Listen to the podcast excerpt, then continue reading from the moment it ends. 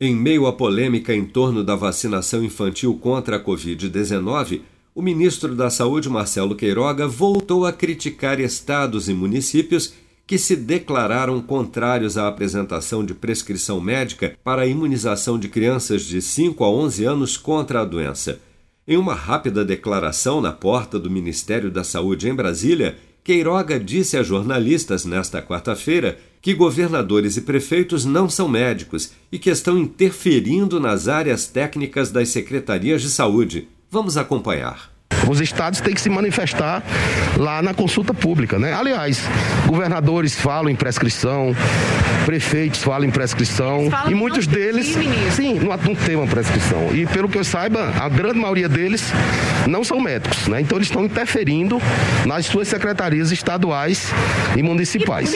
A previsão é de que apenas após o dia 4 de janeiro, data do fim da consulta pública sobre o tema, será possível ter uma posição oficial do Ministério da Saúde sobre a vacinação de crianças contra a Covid-19, já autorizada pela Anvisa desde o dia 16 de dezembro.